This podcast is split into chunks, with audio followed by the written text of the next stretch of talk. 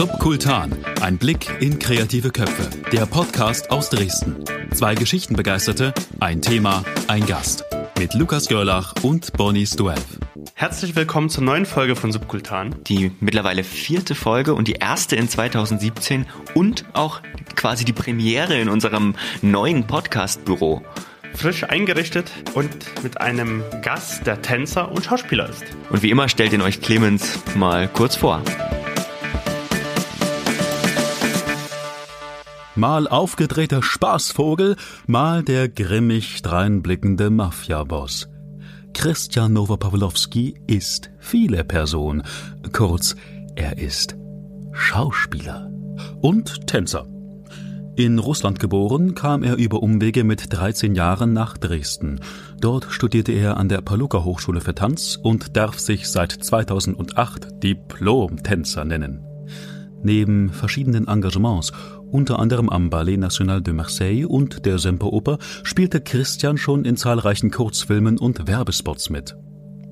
In Folge 4 von Subkutan begrüßen wir Christian Nowopawlowski. Herzlich willkommen, Christian. Hallo. Schön, dass du da bist. Schön, dass ich da sein darf. Danke. Und weil wir ja so schlecht sind im Reden, Ja, ähm, ganz, haben, ganz wir, schlecht. haben wir einfach mal andere Leute gefragt, äh, was sie denn über dich denken und wie sie dich beschreiben würden, damit man mal so einen Eindruck äh, bekommt, wer du denn eigentlich bist. Christian Pawlowski ist auf jeden Fall ein äh, Charakter, ein, ein Mensch, der immer performt. Ich habe ihn einfach kennengelernt wie einen absoluten Hampelmann. Also, also Christian ist äh, einer meiner Sowjetbrüder. Er ist einer der allerliebsten äh, Herzmenschen überhaupt. Ein sehr extra, wie sagt Deutsch, extra extrovertierter Mensch. das männlich gewordene russische Topmodel-Gesicht. Ich glaube, der ist äh, sehr remarkable, erkennenswert. Der hat einen Erkennungswert. Den äh, vergisst man nicht. Er ist äh, wahrscheinlich einer der wenigen Russen, die kein Wodka trinken können. Mannigfaltigen, schizophrenen Charakterzügen, abgefahrenen, zerrissenen T-Shirts, die rein zufällig daherkommen. Ich glaube, wenn Christian äh, haben keine Arbeit, er könnte machen diese Aktor, ja, Sch- Schauspielen. Seine Person an und für sich ist eine reine Künstlerperson. Begreift sein Leben, glaube ich, als einen einzigen Laufsteg, der nimmer endet, bis er im Grab endet. Er ist Manfred. Aber psst. Christian stinkt und ist scheiße. Was ihr jetzt nicht sehen konntet, ist, äh, dass Christian eigentlich sich in einer Dauerlachschleife befunden hat über den Einspieler. Würdest du, würdest du das unterschreiben, so als Selbstdarstellung? Ist unfassbar. Wo, wo habt ihr die Menschen erstmal her? Wir, so viele Leute. Ich habe manche gar nicht erkannt. Die haben sich verstellt bestimmt, weil sie Angst hatten. Ah, hast du wirklich nicht erkannt, wer das Ja, ist? ein paar habe ich Doch, erkannt, ja. erkannt. Manche, äh, Die kennst du alle sehr gut. gut. Ja, ja. Und sehr nee, aber zum Teil. sehr positiv. Das klang, sehr, das klang ja richtig übertrieben, als wäre ich irgendjemand, irgendwas Besonderes, so wie sie mich beschrieben haben. Also ich selber sehe mich äh, einfach gestrickter, sagen wir es mal so. Wie siehst du dich denn selber? Boah, es- Es ist, äh, es ist tagesformabhängig, sagen wir es mal so. Also bei mir ist es wirklich ähm, äh, von der Umgebung abhängig natürlich auch, wie ich mich fühle und äh, ich bin auch sehr, sehr wetterfühlig. Also im Sommer äh, bin ich extrovertierter, würde ich mich extrovertierter beschreiben, gehe ich auch gerne raus, ich bin gerne auf der Straße und im Winter, da habe ich schon so mal, mal meine Situation, wo ich mich lieber verstecke und in meiner Wohnung verschanze und ähm, für mich bleibe. Fährst du auch im Winter gern mal weg in die Wärme? Am liebsten. Also ich bin keiner, der freiwillig in den Skiurlaub fahren würde. Also das habe ich früher gemacht mit meinen Eltern und das war auch schön. Aber ich würde lieber das Geld ausgeben für ein Flugticket in, in die Wärme. Irgendwo an den Strand klassisch und mich dorthin hinhauen und einfach nur sonnen. Und ja, Äh, Lieblingsreiseziele? Vielleicht kann man das gleich mal so einwerfen. ich will unbedingt jetzt nach Tahiti. Da habe ich richtig Bock drauf. Ja, habe ich einen Kumpel, der hat da irgendwie ein Ferienhaus und er meinte, das wäre das schönste Surferparadies überhaupt und ich war noch nie surfen, bin ja aber Skateboarder schon seit Jahren und, und kann mir vorstellen, dass das so ähnlich ist und hätte echt Bock, mal surfen zu lernen. Einfach nur am Strand abhängen, Sonne, Sonne, Wasser, surfen. Die Anna hat ja gemeint, dass du ein Hampelmann bist. Oder dich, Ja. dass, dass sie dich als Hampelmann kennengelernt Ja, hat. ja. Wie kann man denn das verstehen? Das, ja, das, das glaube ich, bin ich einfach auch, ja. Also ich kann, es kommt echt auf die Tagesform drauf an. Manchmal bin ich unausstehlich, glaube ich. Manche finden mich bestimmt auch nervig. Ich kann auch anstrengend sein, aber ich glaube, ich brauche das so ein bisschen, ähm, ist ein bisschen so wie Photosynthese für mich. Je mehr äh, Quatsch ich mache, je mehr äh, Mist ich für mich mache, desto mehr bin ich wieder frei im Geist und, und kann mich auf neue Dinge einlassen. Und das ist wie so ein Reset-Button, glaube ich, bei mir, dieses Hampelmann-Syndrom. Und ich mag es auch manchmal, wenn ich Leute sehe, wie sie mich wie sie mich sogar anstrengend finden. Also ich spiele auch gerne damit, wirklich. Ja. Da wurde ja auch gesagt, dass du immer performst quasi. Ja. Du hast, ähm, du hast äh, hier an der Paluca-Schule ja quasi Tanz gelernt. Genau, Meinst ja. du, das hat damit zu tun? Ja, auch mit natürlich, ja. Und es wird natürlich gefördert, gerade an der Paluca-Schule, da lernst du ja klassisches Ballett, äh, Contemporain, äh, modernen Tanz, zeitgenössischen Tanz, wie auch immer diese ganzen Genres heißen, aber da kommt es von, von, und es gibt auch Improvisationsunterricht im Tanz, also man lernt auf jeden Fall spielerisch und es wird vor allen Dingen auch gefördert, unterschiedliche Charakter an sich zu sehen oder zu entdecken und, und damit zu spielen. Und ja, also das ist schon bei mir, ja, ich hatte zum Glück die Möglichkeiten, Paluca schultechnisch mich frei zu entfalten und dass, dass das auch gef gefördert wurde, diese Art. Und äh, einerseits natürlich es kommt es natürlich aus dem Elternhaus. Ja, also es hat Gründe natürlich. en- Entweder sagt deine Mutter jetzt äh, sei bitte ruhig und bleib gerade sitzen und benehm dich richtig und sowas. Und ich hatte das Glück, dass äh, meine Mutter, ich gemerkt habe, über mich gelacht hat. Und dann fängt das an natürlich, dass du probierst immer an diesen Punkt wiederzukommen, dass deine Eltern das witzig finden, was du machst. Äh, oder oder nicht witzig finden. Und damit lernst du natürlich schnell, äh, wie, wie mit einem Werkzeug zu verstehen, was funktioniert und was funktioniert nicht. Was bedeutet denn Tanzen für dich? Das ist eine gute Frage, weil äh, das, glaube ich, äh, stellt man sich selbst, also ich stelle mir das selber oft, was bedeutet Tanzen für mich und vor allen Dingen verändert sich die Einstellung selbst. Also ich, meine Einstellung zum Tanzen verändert sich am Anfang. Als ich äh, Tanz studiert habe an der Paluca-Schule, also ich bin diplomierter Bühnentänzer und in dem Diplom sind natürlich, dass du, ist involviert, dass du klassisches Ballett tanzen kannst, modernen Tanz äh, tanzen kannst, äh, Improvisation und auch so ein bisschen Tanzgeschichte und Tanztheorie ähm, gelernt bekommen hast und auch Anatomie. Und am Anfang ist es natürlich nach in, in, in der Zeit des Studiums ist es schon ist ein, ein Druck vorhanden ja. Also ein Druck und ein, ein, ein Bild was sehr sehr eingeschränkt ist von den von den Professoren oder von denen die, die dir sagen wie was gut und was schlecht ist. Und je länger man sich natürlich jetzt von der äh, ähm, vom Studium äh, je, länger das vorbei ist, desto mehr kann man sich sein eigenes Bild natürlich machen und das ist natürlich, ähm, das verändert sich natürlich. Das hat dann immer weniger damit zu tun mit den, mit den, mit den, mit den Einstellungen der, der, der, der Lehrer oder der Professoren und, und desto freier wird es natürlich auch und desto mehr vermischt sich das auch mit unterschiedlichen Formen und zum Beispiel wie zum Beispiel bei mir, ich fange immer mehr an, jetzt natürlich auch mal Richtung Performance oder mehr Schauspiel zu gehen und benutze einfach den Körper mehr als Werkzeug. Also all die Möglichkeiten, die Abstraktion, die ich gelernt habe, äh, Sachen in Bewegung äh, umzusetzen, die lerne ich natürlich auch immer abstrakter einzusetzen und immer de detaillierter in, in Schauspiel, ja, weil Schauspiel ist ja auch nichts anderes als den Körper zu verwenden, unterschiedliche Formen, unterschiedliche ähm, Gefühle darzustellen, ja, und das vermische ich einfach gerade eben. Also Tanz generell ist Tanz ist ein großes Spektrum, ja, und Tanz sollte man niemals nur, okay, er ist Tänzer, bist du Ballett oder bist du Kontemporar-Tanz? Tanz ist alles. Tanz ist die Bewegung, Tanz ist das Gespräch miteinander, wie man sich verhält im Dialog, ob man ob man seine Hände verwendet, ja, ob wie ein Italiener viel gestikuliert oder ob man eher passiv ist und Sachen ähm, nur mit seinem düsteren Gangstergesicht beschreibt. Da gibt's viele Sachen. Ne? Und das, äh, das lernt man einfach nach und nach, ne? wie man seinen Körper einsetzt. Manche weniger, manche mehr. Weil du es schon angesprochen hast, ähm, vielleicht noch mal ganz kurz zur, zur Aufklärung. Wie kann ich mir denn diese Diplom-Tanzausbildung vorstellen? Wie ist die aufgebaut? Was, was, was, was macht man da?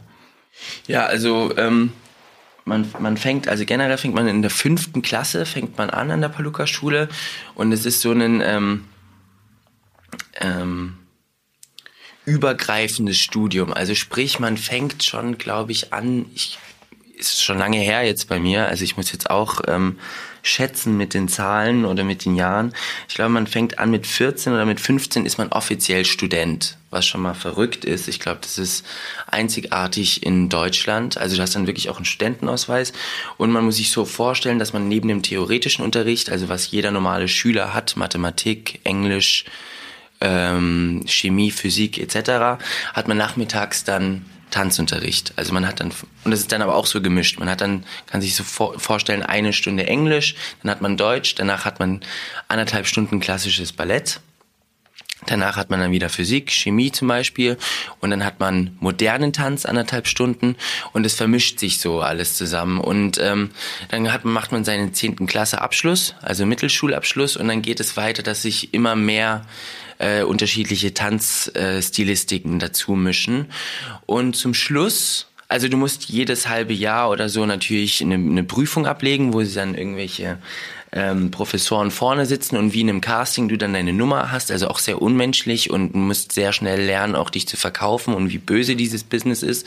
Und dann wird natürlich jedes halbe Jahr aussortiert und am Anfang waren es 30 Schüler und zum Schluss waren wir, glaube ich, drei oder vier, die das Studium abgeschlossen haben. Also es ist schon ein sehr großes Auswahlverfahren dahinter und ähm, und das Studium, den Abschluss muss man sich so vorstellen, also man kann sich aussuchen, ob man eine Choreografie macht als Diplomarbeit, wo man dann, dann alles Mögliche planen muss, also die Choreografie an sich, Kostüme, Licht, Konzept muss man schreiben über ein paar bestimmte Seiten. Oder man, glaube ich, kann auch die zweite Variante wählen, indem man einfach eine riesige Diplomarbeit schreibt über mehrere Standpunkte des Tanzes. Aber ich habe die erste Variante gewählt und habe eine Choreografie gemacht. Ähm, da war ich, glaube ich, also man schließt das Studium ab, da war ich, glaube ich, 20 oder 21. Das war in der kleinen Szene.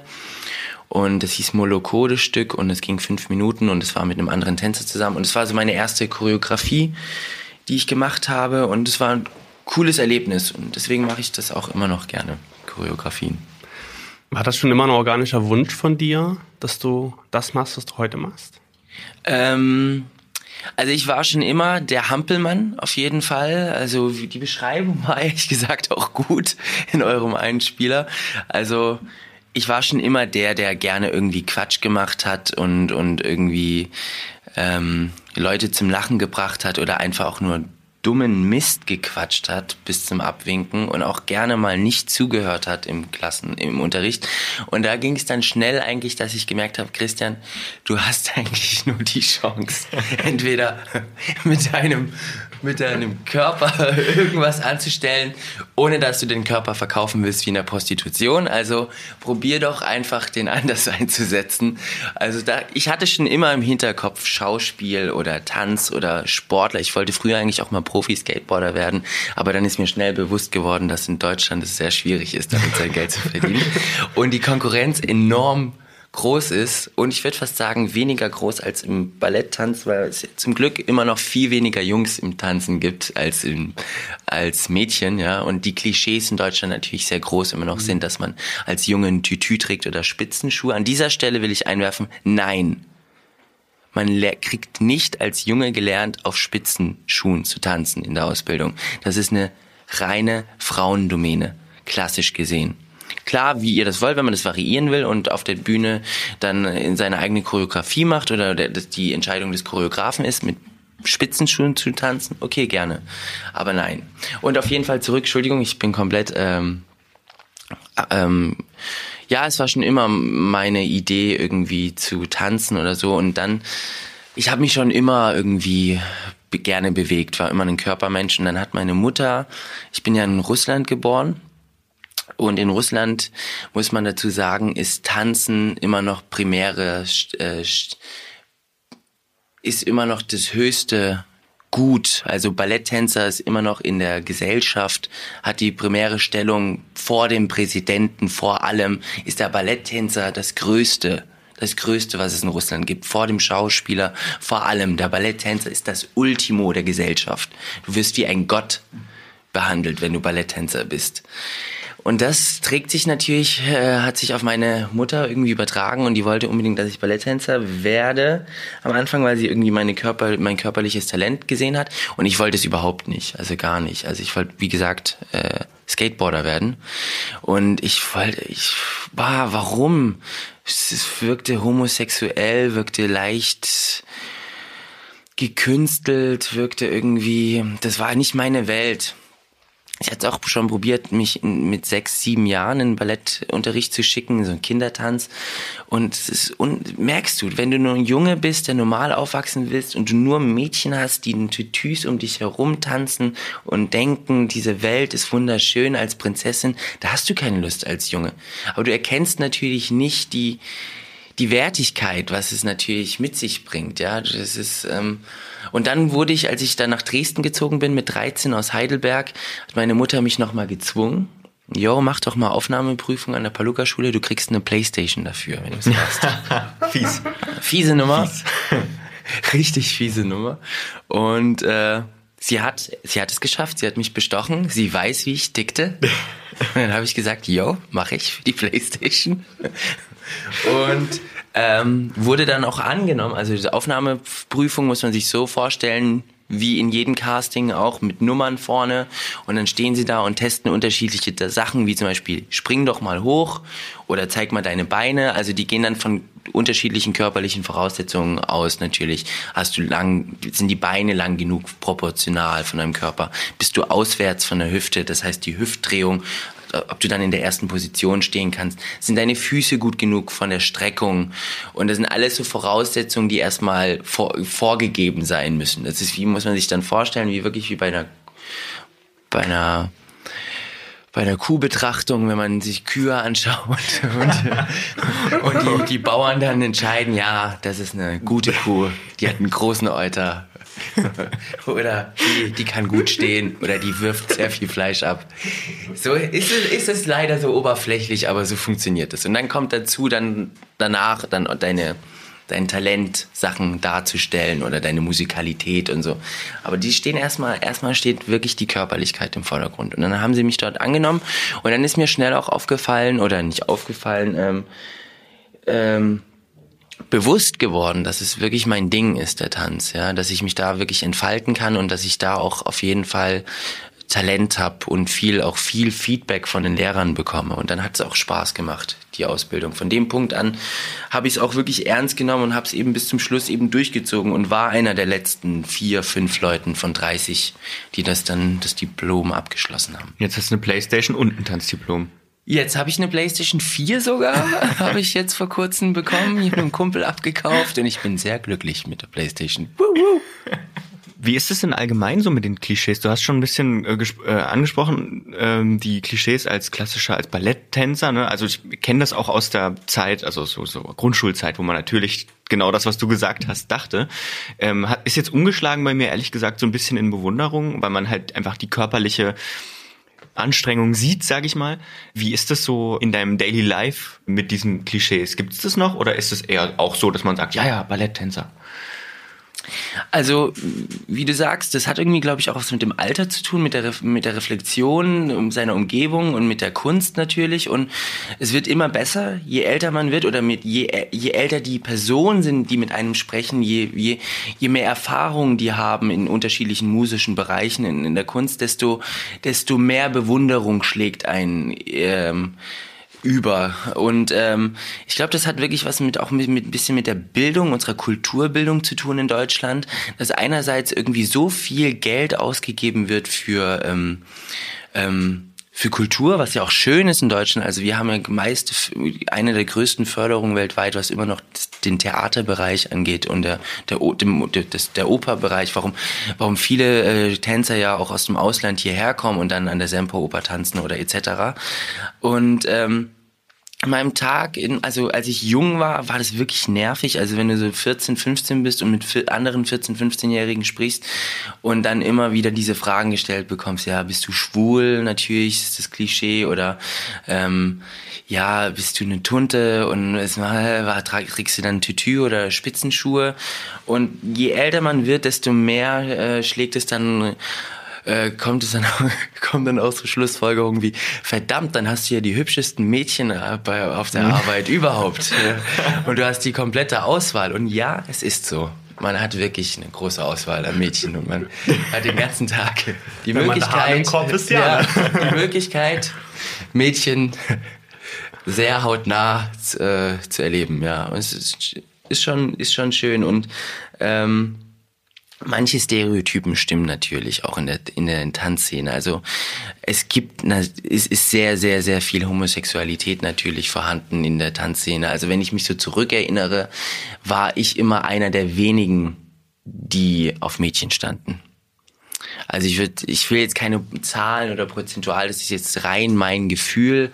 Also es ist schon ein ähm, sehr breit gefächertes äh, breit gefächerte Szene mit unterschiedlichen, was auch schön ist, absolut, dass jeder die Möglichkeit hat, so zu sein, wie er will. Wie hart ist denn die Ausbildung oder bis du diesen Stand von heute so erreicht hast im Tanz? Ja, es ist schon eine sehr, sehr, ähm, sehr elitäre Ausbildung vom Feeling her. Du kriegst immer dieses Gefühl, du bist was Besonderes.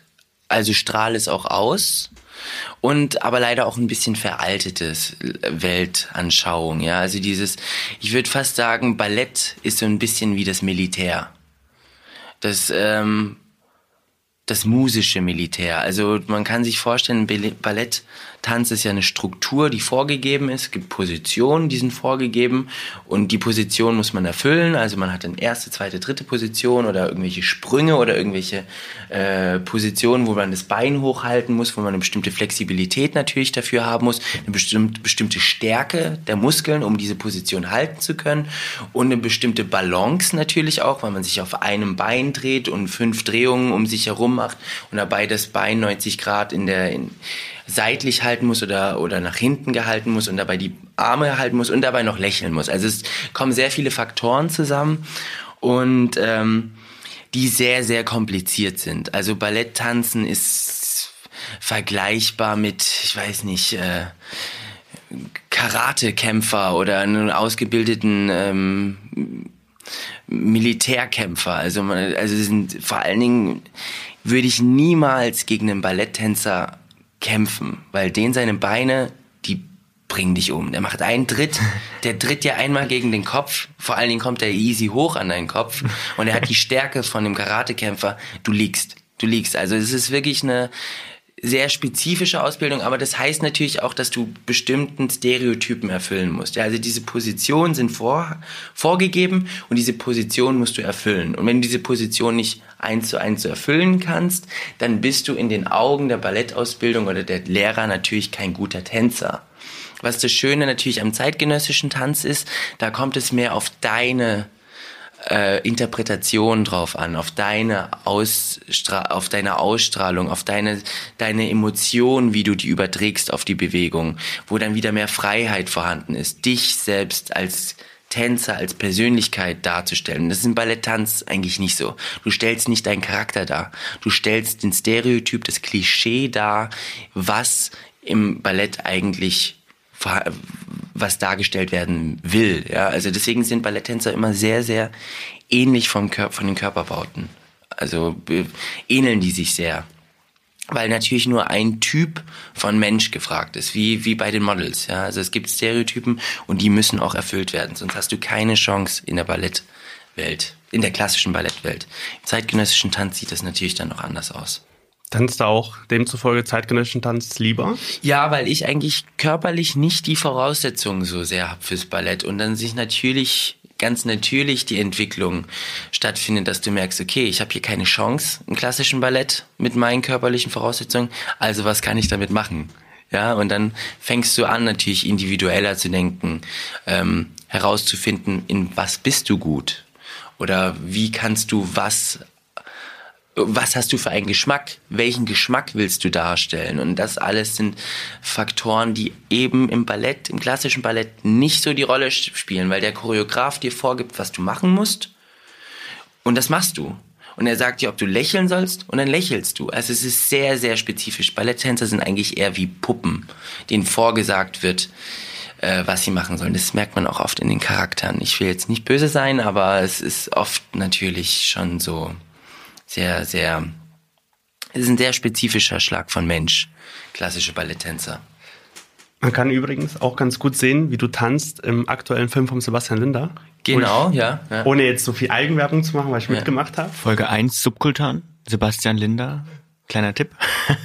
Und äh, in Floor on Fire, das genau, ist ein ja. Format, äh, was in Hellerau stattfindet. Ja. Da kann man dich auch tanzen sehen im, Bild, wer, wer das ja auch mal sehen mag, das werden wir auch dann verlinken. Ja, dann tanze ich sehr frei. ist ja auch ein Improvisationsformat gewissermaßen. Ja, also von daher. Sehr, sehr interessantes Format an der Stelle, muss ich sagen. Also schön, dass wir in Dresden so ein Format haben und äh, ja, dass sowas vorhanden ist und dass sowas auch, dass sowas fruchtet und funktioniert. Also es ist ja immer voll und äh, freue mich. Jetzt musst du es aber auch erklären, das Format wenn Sie mal nicht Ich erkläre ganz kurz, ganz ja. grob das Format. Das ist ein Format, es ist ein Battle-Format, also man battelt sich gegenseitig als Tänzer. Es sind vier Gruppen, ähm, jeweils ähm, vier Personen, die in Hellerau im Festspielhaus ähm, auf der Bühne gegenseitig antreten und mit so einem Ausschlussverfahren sich dann jeweils entweder vom Publikum oder von einer Jury, vierköpfigen Jury, ähm, ins Finale kommen können mit mehreren Stufen. Und dann zum Schluss, also am Anfang sind es vier Gruppen und jeweils jede Gruppe ist ein bestimmtes Genre, also klassisches Ballett gegen Contemporain, gegen Breakdancer und dann meistens noch gegen irgendeine Company. Und die werden dann durch das Ausschlussverfahren vermischt, die Gruppen. Und zum Schluss tanzen, äh, ich glaube, vier gegen vier, aber gemischte Gruppen. Und das Publikum und die Jury entscheidet dann, welche Gruppe gewinnt. Und natürlich, und ein DJ begleitet das Ganze und äh, spielt dann irgendwelche Zufallstracks und man muss dann ähm, improvis improvisieren oder auch wie immer auf die Musik reagieren und einen den Duellanten, den, den, den, den, äh, äh, den Tänzer gegenüber eben duellieren und äh, irgendwie äh, probieren, darauf zu reagieren, was er macht. Jetzt versuche ich mal kurz einen Bogen zu schlagen. Und zwar, du musst da viel improvisieren. Viel improvisieren musst du auch in einer Rolle, die du spielst. Du bist ja, ja auch Schauspieler. Diese Rolle ist auch schon kurz angeklungen vorhin in dem Einspiel, äh, Einspieler. Und wir haben auch noch einen anderen vorbereitet äh, mit ein paar Ausschnitten. Äh, die spielen wir einfach mal ganz kurz ein. Ich bin der Manfred Schureprep. Ich bin 32 Jahre alt. Ich bin le ledig. Ich war verheiratet mit einer Frau aus der Bronx. Das ging nicht gut. Jetzt habe ich mich in meine Arbeit gestützt und äh, stelle äh, ID-Ticker her und das läuft gut, mein Business. Um das kurz zu fassen, das Ganze, ID-Ticker ist ein Bauteil an einer Uhr dran. Also jetzt zum Beispiel hörst nichts, ja, wenn ich jetzt auf das kleine Knöpfle drücke auf die Zeit,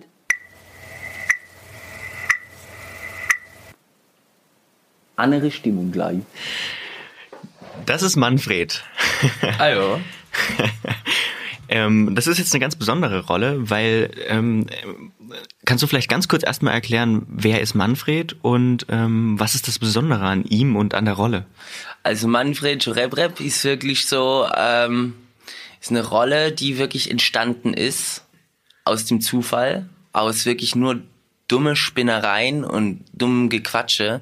Aber das ist das Schönste, wenn eine Rolle so entsteht. Und zwar habe ich mit Steffen Krones, a.k. Lax, ähm, für ähm, Doc Bones and Catering, das ist ein Format in, ähm, in der Schauburg einmal jährlich. Das ist ein Kurzfilmfestival, wo man die Möglichkeit hat, innerhalb von 48 Stunden einen Film, der glaube ich nicht länger als zwei Minuten sein muss, ähm, zu machen und sich gegenseitig dann die Filme zu präsentieren in der Schauburg und dann entscheidet eine Jury, welcher Film gewonnen hat oder so. Aber das, das ist auch neben, nebensächlich, welcher Film gewinnt, weil das an sich eine witzige Idee ist, einfach weil jeder die gleiche, das gleiche Thema vorgegeben bekommt und man dann einfach die unterschiedlichen Inspirationen darin sieht.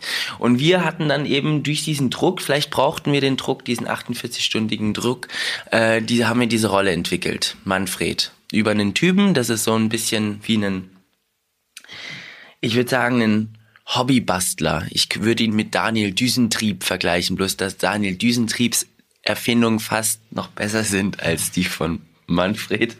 Aber Manfred dessen nicht bewusst ist. Er denkt wirklich, seine Erfindungen sind bahnbrechend. Und das ist eben das Schöne, es ist dieser Charakter, der komplett von sich überzeugt ist und einfach weitermacht, immer, immer weitermacht und stolz ist, einen besonderen, besonderen Stolz hat, aber eigentlich ein Versager ist. Und das tut einem irgendwie so ein bisschen leid und deswegen wirkt er einem, ist er irgendwie auch sympathisch. Also ja, total liebenswert so. Total liebenswerter Typ. Ist jetzt kein böser Kerl, aber er ist, lebt in seiner Blase, in seinem Mikrokosmos und ähm, am Ende vielleicht.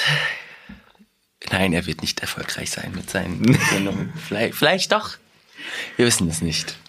Man wird das vielleicht irgendwann erfahren. Man wird es vielleicht hoffentlich erfahren in den in der Serie, die wir jetzt ähm, planen. Also wir werden eine Serie haben. Wir haben schon die ersten drei Folgen gedreht und es wird so eine eine Serie mit Manfred geben. Du musst ja auch in der Öffentlichkeit Manfred spielen, verkörpern ja. leben. Ja. Ist das schwer?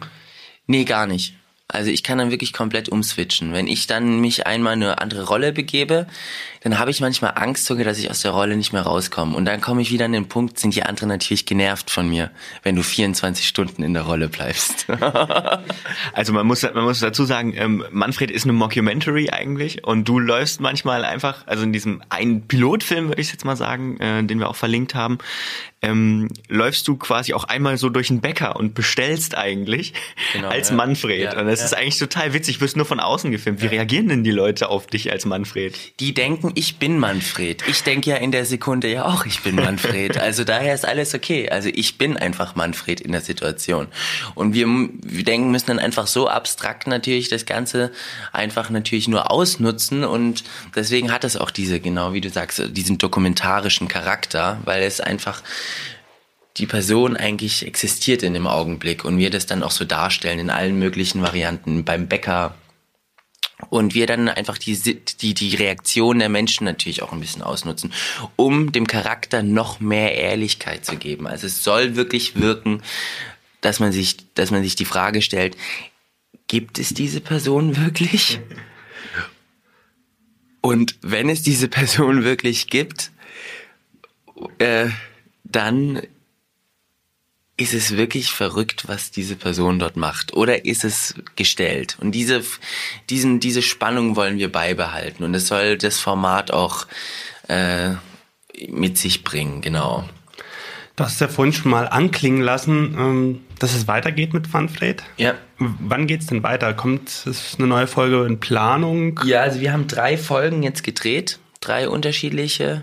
Und das soll ja so ein bisschen einfach die Weiterführung, also die erste Pilotfolge, die war ja auch gar nicht so geplant, dass wir das irgendwie weiterführen, aber wir hatten einfach so viel Feedback jetzt die letzten Monate bekommen und Menschen haben mich auf der Straße mit Manfred angesprochen, wo ich dann auch wirklich Angst bekommen habe und dachte, und kam Mädchen zu mir lachend und meinten, Junge, das war wirklich richtig witzig. Eigentlich lache ich nicht so oft, aber darüber habe ich gelacht. Und das ist natürlich das größte Kompliment, was man bekommen kann. Und da haben wir uns die Frage gestellt, sollten wir das weiterführen? Ja, lass es uns weiterführen. Lass uns noch natürlich, weil, weil Zeit jetzt vergangen ist und dadurch du natürlich das noch mit mehr Abstand siehst.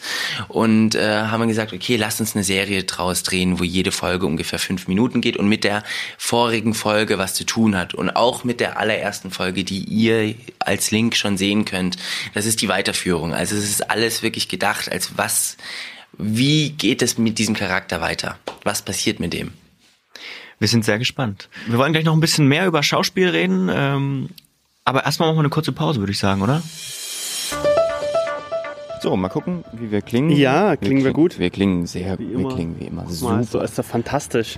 Ja, wir wollen uns nur schnell bedanken eigentlich, wie wir das immer tun, Und zwar bei Lass es uns tun für die tolle Unterstützung in der letzten Zeit. bei About Schuster, Tino für die Hilfe bei der Website, Bei Neustadtgeflüster und Flurfunk fürs Teilen fürs Teilen, für die mediale Unterstützung. und natürlich wie immer bei den beiden Grand, was heißt Herren auf Französisch?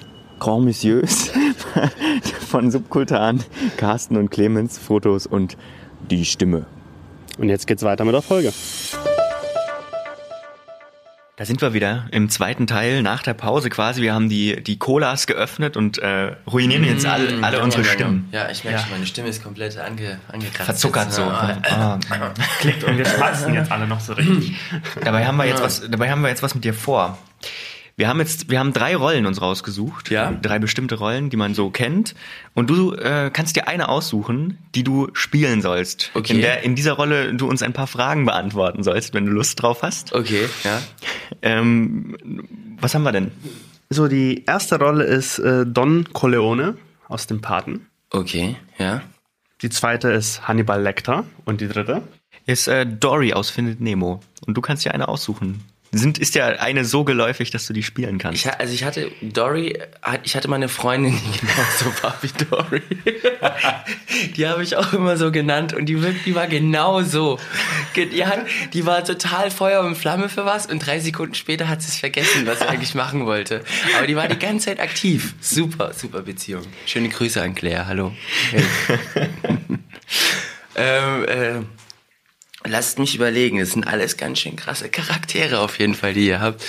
Ähm, ich glaube, ich nehme, ich mache eine, ähm, eine Variation, eine Mafia-Boss. Ja? Pr Probiere ich einfach mal, okay. Schön. Dann, Stellt mir die Fragen, gib mir fünf Sekunden. was machen denn die Geschäfte? Ich soll eigentlich nicht über die Geschäfte sprechen, weil das ist Familie. Und das geht euch eigentlich nichts an, weil das ist ein Geschäft. Das ist Familiengeschäft. Und ihr seid einfach zwei Jungs, die hier sitzen mit eurer Cola, deutsche Cola. Denkt, ihr könntet mir irgendwelche Fragen stellen. Aber ihr habt keine Idee, was die Materie ist, was hinter der Kulisse abläuft. Das sind Sachen. Wenn ihr die sehen würdet, würdet ihr heulen wie kleine Jungs. Ihr würdet nach Hause gehen, ihr würdet die Tür abschließen, würdet euch langsam in euer Bett legen, die Decke drüber machen und ein bisschen zittern, ganz langsam zittern. Ihr würdet die Augen schließen und bei jedem Zucken eurer Augen würdet ihr eine Schattengestalt sehen, die aussieht wie ich. Und ihr wüsstet, wie schwierig mein Leben ist. Gut, ähm, wenn Sie nicht über die Geschäfte reden sollen, dann ähm, wie war denn die Hochzeit Ihrer Tochter letzte Woche? Fantastisch. Ich habe für 50.000 Euro ein riesiges Buffet gekauft. Ich habe ihr alles gegeben. Sie ist mein Ein und Alles. Ihr müsst wissen, Blut ist Blut. Und Zucker List für den Körper. Bildungsauftrag erfüllt, Herr Corleone. Vielen Dank. ja, schön. Ja. Sehr, sehr Großartig. großartig. Eine Frage äh, als für dich als Schauspieler. Wir haben schon über Manfred gesprochen. Wir hatten gerade Don Corleone als ähm, als äh, äh, kurze Stand-up-Einlage quasi. Ähm, wir haben vorhin schon über deine Agentur oder über Agenturen gesprochen, über Fotos gesprochen, so ein bisschen Selbstvermarktung. Äh, wie ist denn das eigentlich ähm, mit dem Buchen? Wie bekomm, bekommst du Geld oder ist es wirklich so ein brotloses äh, Ding, dass man nur einmal im Jahr irgendwie mal versucht, irgendwo unterzukommen? Das ist wirklich eine sehr brotlose Kunst. Also ich kenne sehr gut die Straßen in Dresden.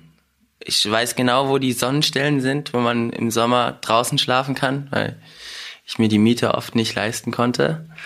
Ähm, nee, also wirklich, also jetzt läuft's einigermaßen. Also ist, ich bin, bin freiberuflich und es gibt wirklich Situationen, wo man denkt, das kann doch nicht wahr sein, dass ich jetzt einen Job absagen muss, weil ich zu viel auf einmal, zu viele Angebote habe. Und dann wirkt man wie so ein arroganter Hund, weil man irgendwie sagen muss, nee, sorry, ich kann es gerade nicht machen, weil ich das und das und das und das mache. Und dann denkst du natürlich, okay, die werden nie wieder anrufen, weil du wirktest wie, als wärst du übelst busy. Aber dann auf einmal, zwei Monate später, hast du zwei Monate nichts zu tun.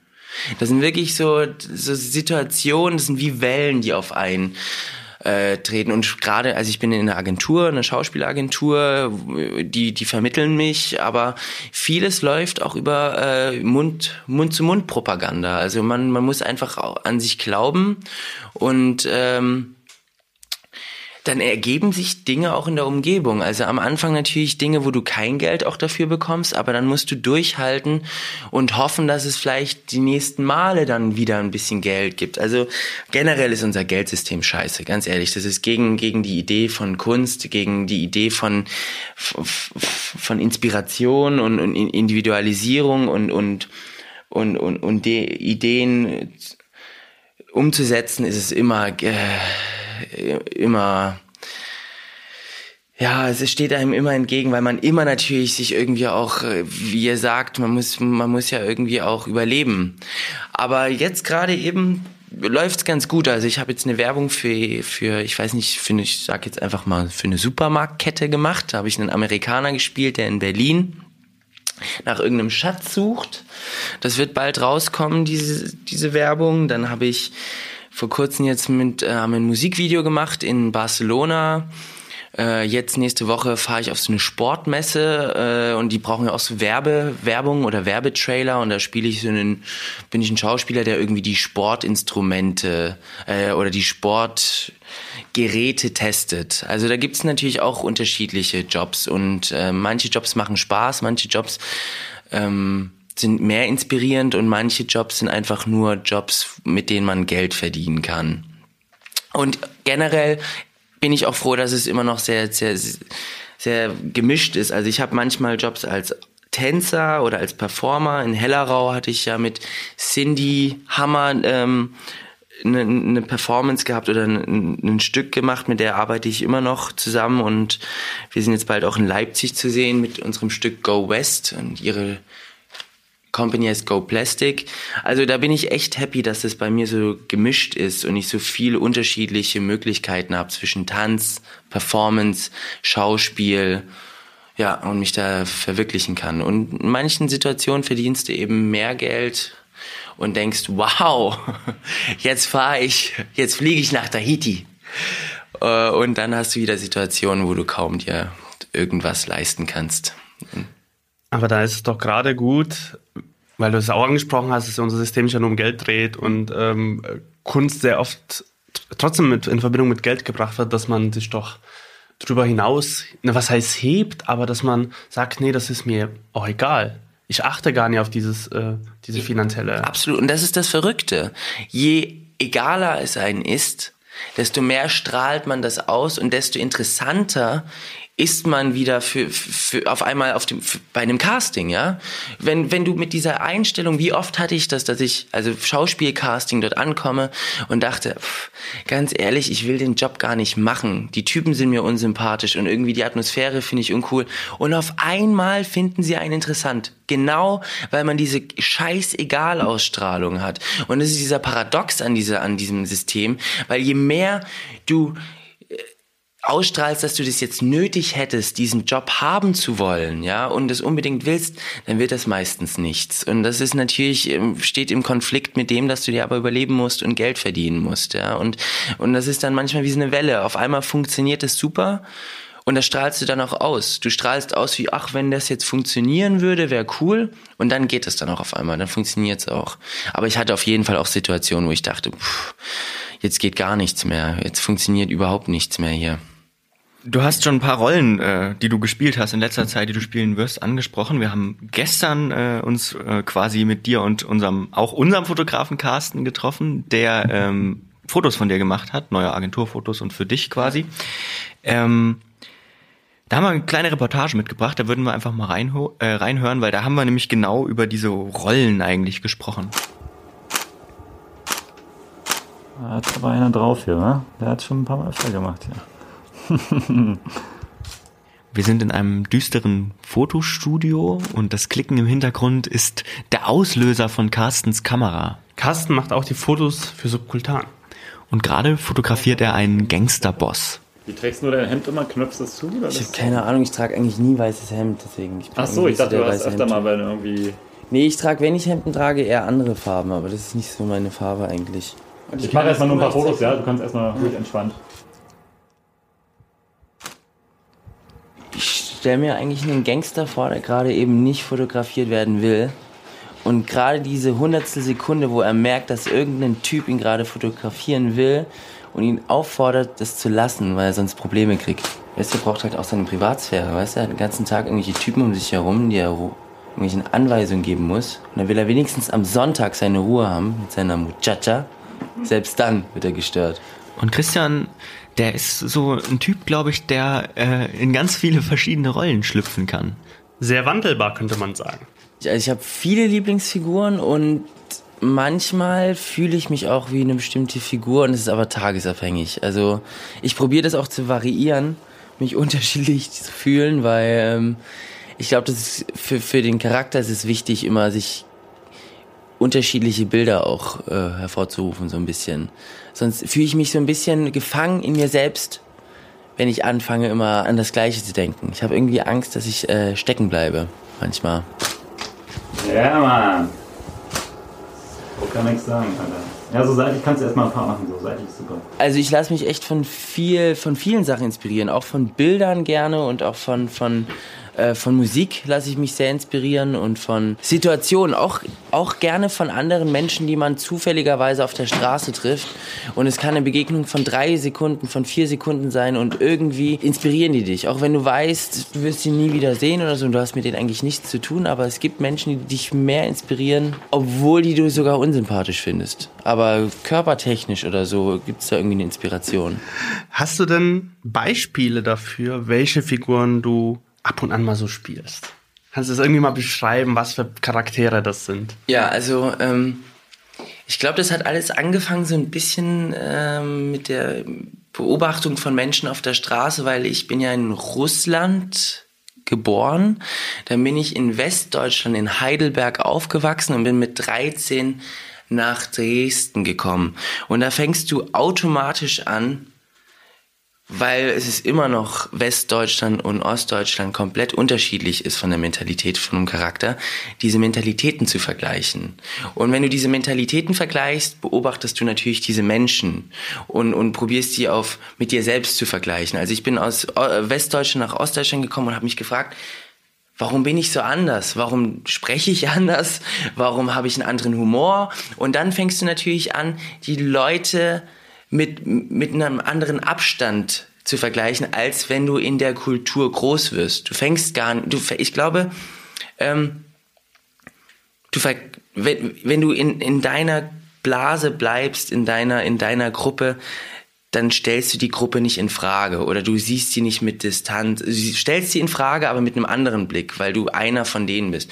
Und das Schönste natürlich ist als Schauspieler immer wieder unterschiedliche Kulturen zu sehen und unterschiedliche Kreise und unterschiedliche unterschiedlichen Menschenschlag kennenzulernen. Und das war für mich, glaube ich, ein, ein großer gro- große Bereicherung, dass ich ähm, da angefangen habe mit 13, 14 eben auch die Menschen mit Abstand zu sehen und Witze zu machen und zu wissen, okay, in Heidelberg hat man den Dialekt und die Leute sind ein bisschen offener und ein bisschen, bisschen äh, mehr Singsang in der Stimme und dann kommst du nach äh, Ostdeutschland und das Klischee ist, das, das äh, bestätigt sich, die sind ein bisschen introvertierter, ähm, bisschen kühler am Anfang, aber dann, wenn sie deine Freunde sind, sind sie wirklich dicke Freunde und du merkst die Unterschiede und du merkst dann, fängst dann eben spielerisch an, auch die Leute zu kopieren und zu äh, ähm, nachzuäffen oder nachzuahmen, weil du die Möglichkeit auf einmal hast, weil ich das Talent auf einmal hatte, diese Möglichkeit habe, mit Abstand diese Dialekte zu kopieren und damit zu spielen auch. Merken Sie, ob ich aus Ostdeutschland komme oder nicht? Merken Sie, oder spiele ich hier den Westdeutschen und die hassen mich auf einmal? Und das sind alles natürlich ähm, ähm, Talente, die du lernen, äh, am besten lernst, wenn du in unterschiedlichen Kultur, in unterschiedliche Kulturen eintauchen kannst. Zum Beispiel, ich habe auch drei Jahre in Marseille Marseille in Frankreich gelebt, weil ich ja da an der Oper getanzt habe. Und das Gleiche. Dann kommst du auf einmal einen noch größeren Schritt aus Deutschland in eine andere Kultur nach Frankreich und kannst da wieder vergleichen. Also mit noch, noch größeren Abstand. Ja, was ist, was ist typisch Klischee Deutsch oder was ist typisch Klischee Frank Französisch? Ja, und dann fängst du da wieder an mit beiden, ähm, mit beiden Varianten zu spielen. Du hast auch gesagt, dass du manche Menschen inspirierend findest, die du un eigentlich unsympathisch findest. Ja. Hast du dafür ein Beispiel? Ein konkretes? Oder, oder eine Eigenschaft, die du unsympathisch findest, die du trotzdem inspirierend findest? Nee, weil es ist einfach so, dass man oft, also ich unsympathische Menschen mehr analysiere, weil ich mich frage, was macht sie so unsympathisch, als Menschen, die ich sehr sympathisch finde, weil du dann wirklich mehr auf, auf die Stimme hörst in der Sympathie oder wirklich in ein Gespräch vertieft bist, ohne dabei doppelt reflektiert nachzudenken, wer diese Person ist, sondern du bist einfach im Gespräch. Du bist, fühlst dich angenommen und sprichst über Dinge und entwickelst zusammen was. Du entwickelst eine, eine Sprachpyramide zusammen. Wenn es aber nicht vorhanden ist am Anfang und du denkst dir, was macht denn diese Person so unsympathisch? Sympathisch? Oder warum merke ich, dass diese Person mich nicht sympathisch findet? Dann fängst du an, abstrahiert über die Sache nachzudenken und, und dann achte ich auf die Körpersprache von der Person und lerne schnell dann auch diese Person nachzuäffen, um dann die Person mit, mit den eigenen Werkzeugen zu schlagen. Oder spielst du manche Figuren auch an bestimmten Tagen? Irgendwie wachst du da auf und sagst, ich fühle mich heute wie... Absolut, ja. Das ist wirklich äh, total zufällig. Manchmal habe ich auch Lust, dann einfach in einer Rolle zu bleiben. Und das, das ist das wirklich Verrückte ist. Ich glaube, dass der Kopf so unterschiedliche, so unterschiedliche Räume hat, so unterschiedliche äh, ähm, Stellen, also wie zum Beispiel, ich komme aus Russland, ich bin in Russland geboren und wenn mich jemand auf Russisch zuquatscht oder mit mir auf Russisch spricht, verstehe ich alles. Ich kann bloß nicht auf Russisch antworten, weil irgendwo in meinem Kopf da irgendwo ein Raum ist, wo die Türe noch abgeschlossen ist oder zu lange abgeschlossen war und ich auf die Wörter nicht zugreifen kann. Und das Gleiche passiert bei Dialekten. Wenn ich zum Beispiel ähm, in, in Baden in Hessisch spreche oder in, in, Norddeutsch spreche, dann habe ich auf einmal ein ganz anderes Vok Vokabular an Wörtern, die ich normalerweise niemals verwenden würde, wo ich über mich selber überrascht bin, wo ich denke, dieses Wort, woher kennst du dieses Wort? Oder wieso würdest du den Satz normalerweise niemals sagen? Und ich glaube, dass das einfach eine Möglichkeit ist, spielerisch auch den Kopf irgendwie frisch zu halten, in den du in unterschiedliche Charaktere schlüpfst. Und ich glaube, ich mache das einfach so nat natürlich, um einfach irgendwie vielleicht auch, um meinen Kopf offen zu lassen für neue, für neue Eindrücke. Du hast ähm, jetzt schon öfter gesagt, du kommst aus Russland, bist in Russland geboren. Ähm, hat es dich auch geprägt? Wie lange warst du da? Ich bin, äh, ich war zwei Jahre alt und dann bin ich nach Deutschland gekommen. Also mich hat es in dem, es hat mich schon geprägt auf jeden Fall. Also ich kann mich jetzt nicht daran erinnern an die Zeit natürlich, in der ich in Russland war, aber meine Mutter hat ja mit mir dann eigentlich Deutsch gelernt, als wir nach Deutschland kamen. Mein Vater ist Deutscher und ähm, dadurch und die Familie, natürlich war ich dann ab und zu in Russland, dann hatte ich da wieder auch genau das Gleiche, hatte ich die Möglichkeit unter den äh, aus den Kulturen zu entscheiden, ja, was was was finde ich an der Kultur gut oder was was merke ich ist anders an der anderen Kultur, ja, und ich glaube, das ist wirklich eine, eine Bereicherung, wenn man die Möglichkeit hat, als kleines Kind schon abwägen zu können, was gefällt mir und was verstehe ich und was was nehme ich aus den unterschiedlichen Faktoren heraus. Fühle ich vollkommen nach. Ich habe ja auch einen, wie, wie könnte man das Multikulturellen. sagen? Multikulturellen Hintergrund. Ja, vielleicht ja. auch. Ich bin ja auch in, in Bulgarien, in Sofia geboren, in der Hauptstadt. Ja. Und äh, zum Teil dort aufgewachsen, die ersten zehn Jahre. Ja. Äh, den Rest dann äh, hier äh, Ja. in Sachsen. Und äh, da nimmt man auch so beides mit, finde ich.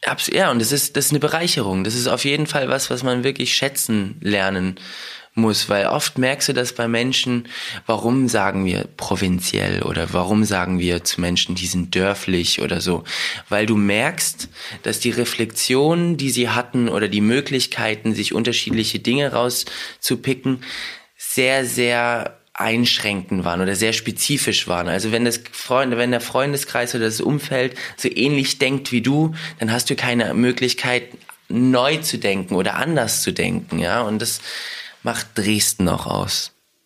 Oh.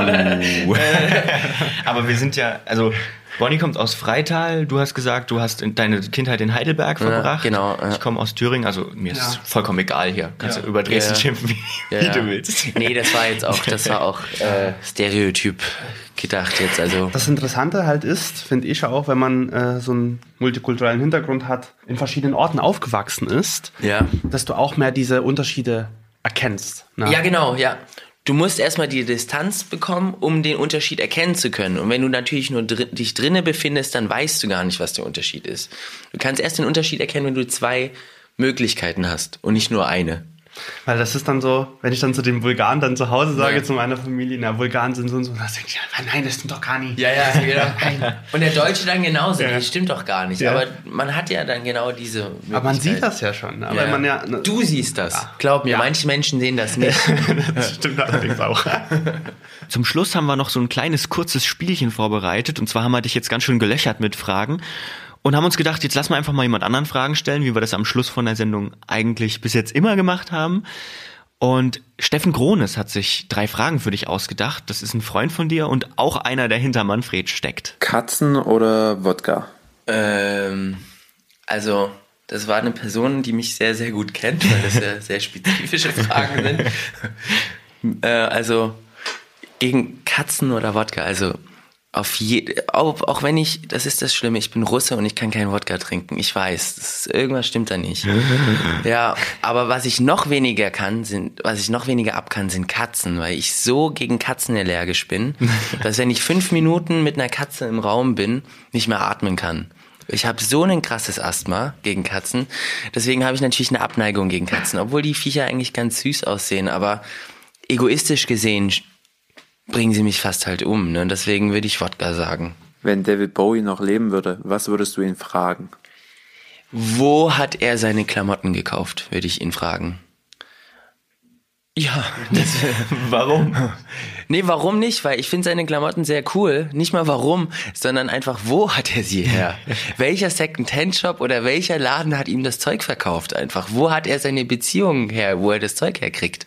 Vielleicht hat er einfach eine unglaublich gute Kostümbildnerin, Kostümbildner gehabt. Das war eben meine Frage. Hat da jemand zu ihm von Anfang an gestanden und hat gesagt, hey David, hör mal zu hier. Du bist dann ein ganz hübscher Kerl, aber mach dir mal die Haare ein bisschen mehr rot, stell die dir mal hoch und dann ziehen wir dir hier ein bisschen was Androgynes an. Ach, da machen wir noch schön Plateauschuhe mit Sternen drauf. Das machen wir, glitz, das glitzert, lass mal ein bisschen glitzern und dann geben wir noch das Image, dass du von einem anderen Planeten kommst.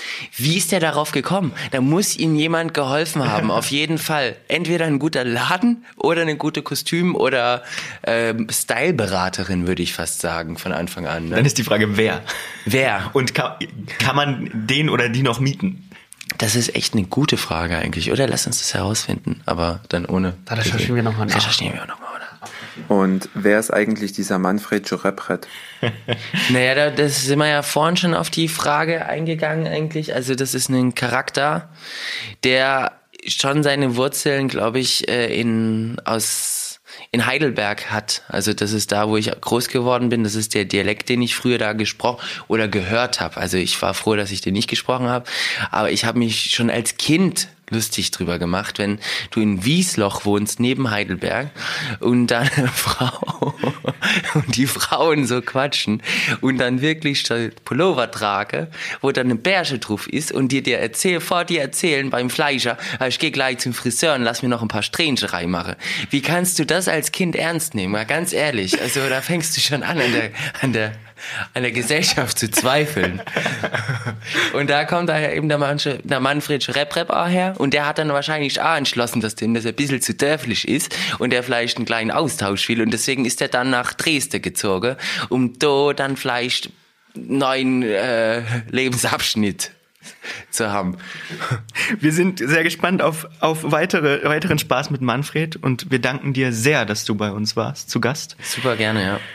War ein tolles Gespräch und äh, ja, ich hoffe, wir haben dich nicht zu sehr vor den Kopf gestoßen. Nö, überhaupt nicht. War super. Und konnten dich äh, überraschen auf den einen oder Ja, anderen vor allen Dingen die Art. Cola war super, danke. Ja, Ja, die Cola ist immer das Beste. Ja, ist immer das Beste. Kommt äh, aus Hamburg, nicht aus Dresden. Leider. Okay, nächstes Mal dann mit Subkultur an Cola. Vielen Dank, Christian, dass du da warst. Und äh, Hat sehr viel Spaß gemacht. wir hören uns dann wieder bei Folge 5. Bis bald.